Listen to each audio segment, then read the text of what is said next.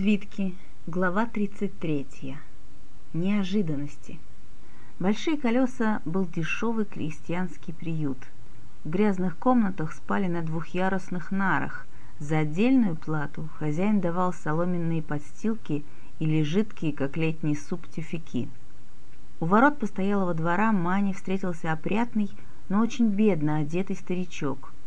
«Комнатку барышня не желает?» — обратился он к ней. — Мана шарахнулась в сторону. Она слышала, как завлекают в притоны и похищают девушек.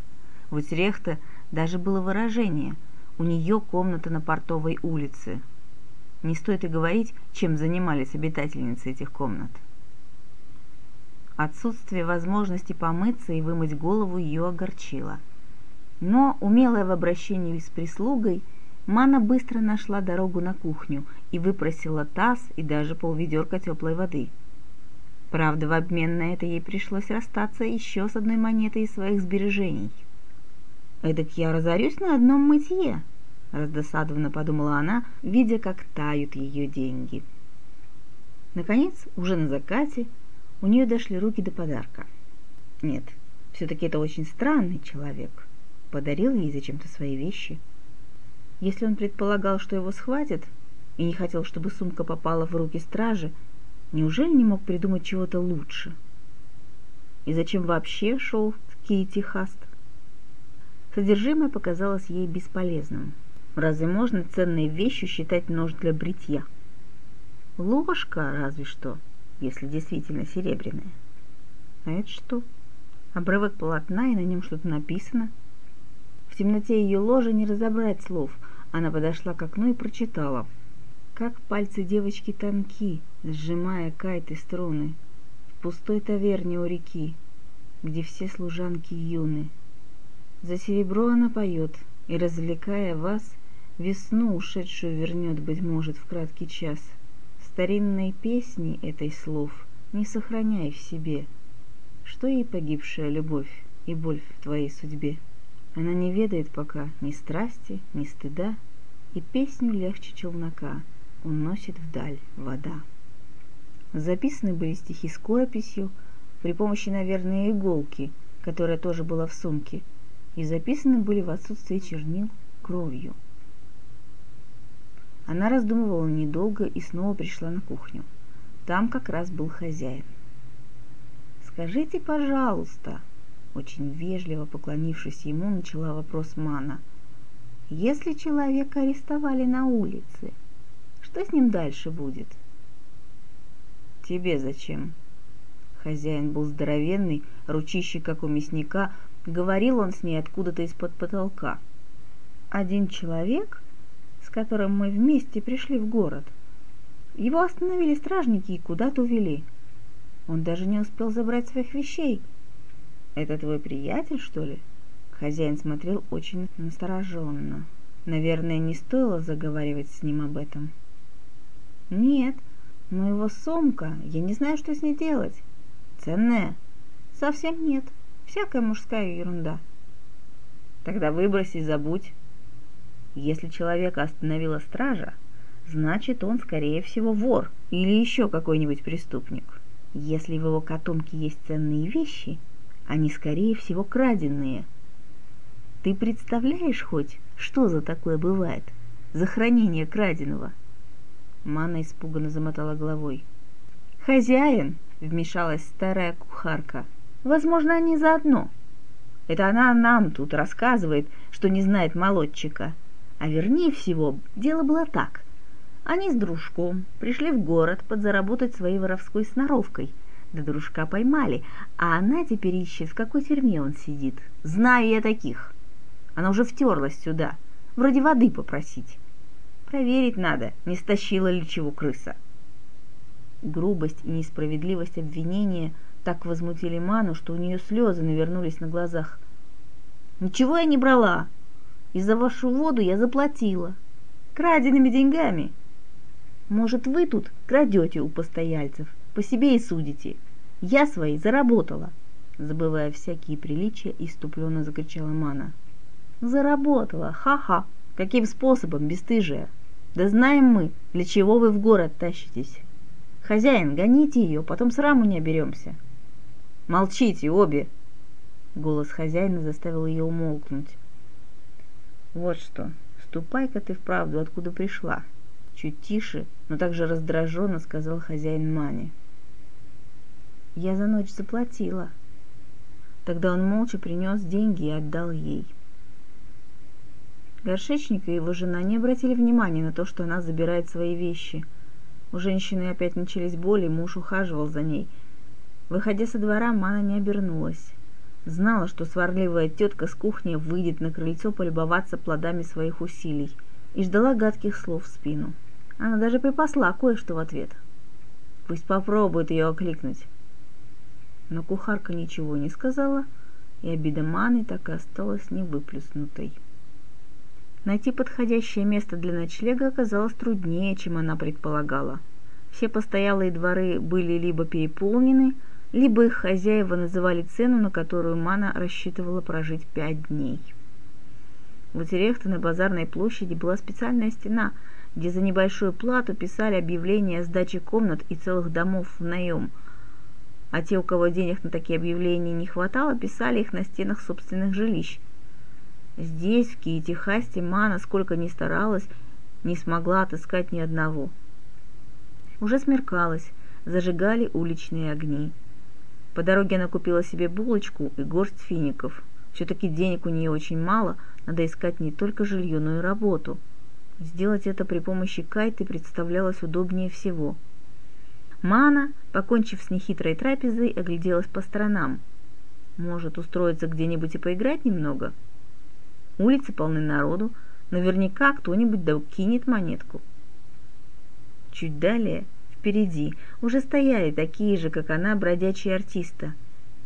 Высокий мужчина в ярком одеянии из разных лоскутов показывал фокусы. У его ног на истертом коврике маленькая худая девчонка лет семи с тонкими косичками извивалась настоящей змеей. Казалось, у нее вовсе отсутствуют кости, а конечности, которые были не намного толще ее собственных косичек, гнутся во всех направлениях. На другой стороне улицы ученая мартышка вытягивала всем желающим предсказания, сидя на плече своего хозяина-чужеземца. Когда Мана, уже сняв с плеча кайту, проходила мимо акробатки и фокусника, девочка-змея, выгнувшись так, что голова ее торчала между согнутых коленок, прошипела «Это наше место!» Уходи отсюда!» Мане даже показалось, что этот человек-скорпион сейчас ее ужалит. Она наградила худышку презрительным взглядом и пошла дальше. Шагов через тридцать внимание ее привлекло некое представление. Человек в желтых широких штанах и белой, но весьма несвежей рубахе, поверх которой был надет вишневого цвета ксепос с желтым рисунком – декламировал песнь о доблести и нежности. Ксепос – мужская верхняя одежда, род кафтана. Доблесть – Тиеми и нежность Хини – имена влюбленных, героев старинной поэтической пьесы, позволявшие двойное прочтение ее названия. На лице его была, как и положено в таких случаях, белая маска Таки, позволявшая актеру и страстно клясться от имени Тиеми, и трепетно вздыхать за прекрасную Хини. Таки – жанр моноспектакля, а также актер, выступающий в этом амплуа, которому полагалось играть в белой невыразительной маске, сосредоточив внимание зрителя на тексте, интонациях и пластике движений. Он приплясывал, жестикулировал, то хватался за воображаемый меч, то склонялся к благоуханному цветку, кричал совой, стонал ветром, изображая тайное свидание влюбленных в рыбачьей хижине. Несколько зевак остановились поглазеть на эту бурю чувств, остальные с улыбкой шли мимо. Мана, нисколько не смущаясь, зашла в тыл к актеру. Сопровождать игрой представление было не особенно трудно.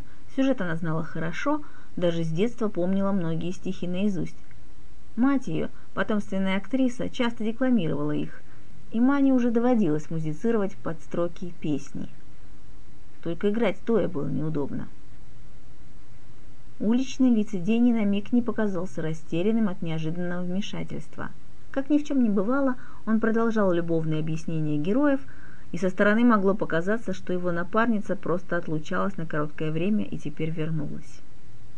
Когда Таки окончил играть пьесу, умерев душещипательным образом по очереди за каждого из героев, Амана извлекла из кайты самые трогательные аккорды, к ногам их посыпалась мелочь. К тому времени их обступили уже довольно плотным кольцом. «Как насчет поделиться?» – деловито шепнула Мана, раскланиваясь бок о бок с Таки. «Четверть. Треть. Я приношу удачу». «Ладно, сговорились». Чтобы новый знакомый не улизнул с деньгами, Мана тут же бросилась собирать то, что им набросали щедрые зрители. Делить выручку они зашли в ближайшую харчевню. Каждый высыпал на стол собранное. Впрочем, Мана не была уверена, что актер не припрятал несколько монет, пока они шли. «Ты точно выложила все?» «Этот вопрос я могу задать и тебе», с кем с кем, а с бродячими актерами можно на «ты» и без всяких церемоний. Была бы ты парнем, я бы тебя ощупал. Нет, не подумай, щупать девушек гораздо приятнее. Ну да ладно, бросим шуточки, сочтем. Две серебряные монеты и еще 63 бенгеля. Подвел он итог. Значит, серебро и еще 20 бенгелей я забираю, а эти твои. В серебряной монете 50 бенгеля. Забыл? Ты должен мне треть. 54 бенгеля. Раздели честно. Во-первых, нацело не делится. Во-вторых, это вложенные в дело средства. Ты разве не знаешь, что с выручки взимается налог? И ты его платишь. Ну да, как же. Девочка, ты споришь с тем, благодаря искусству которого спаслась от голодной смерти? Или ты ставишь под сомнение добропорядочность таки в третьем поколении – да знаешь ли, с кем ты разговариваешь? Перед тобой величайший из актеров настоящего. Он сорвал с лица маску. Шемми? О, я вижу, моя слава все-таки коснулась и той глухой деревни, из которой ты родом. Шемми, ты меня не помнишь? Я дочь Ризы, Мана, шесть лет назад в Утерехта. Дочь Ризы? Ничего себе, как выросла. Я же тебя вот на этих плечах катал. Ты здесь давно? Как мать, как Риза. Когда она вышла замуж и покинула нас, все очень сожалели. Она была прирожденная актриса. Мамы больше нет. Умерли с отцом два года назад. От тифа. Так и охнул. Что ты говоришь? Вот она судьба. Сыскался бы автор, чтобы описать все это в стихах. А ты почему один? Ушел из театра? Дела у нас в последнее время шли неважно, доход был маленький. И потом, знаешь, завистники. Они всегда стремятся выжить тех, кто более их одарен небом. Словно вороны клюют. Несколько человек, я слышал, еще выступают в Гадае. Кто-то в Ба, кто-то в Магале. Ну, а я вот здесь. Нет, ну как мы необыкновенно встретились. Воистину, как два актера. Так что там с моими Бенгели? А, это ты в отца. В самом деле, любой на этой улице платит налог, не удивляйся. Конечно, не в казну, а хозяину улицы. Так что я тебе чистую правду говорю. Если бы ты вздумала поиграть тут на кайте, к тебе бы быстренько подошли два его костолома и объяснили здешние правила. Да эти правила, они повсюду теперь. Что же мы сидим? Давай отметим встречу спохватился он. Шемми кликнул служанку и велел принести еды, воды и неразбавленного вина. «Никогда не позволяй разбавлять тебе вино на кухне», — объяснил он Мане. «Испортит. Посмотришь, как я это делаю. Учись только у лучших учителей». Он почти не изменился. Только залысины на голове стали шире, подумала Мана.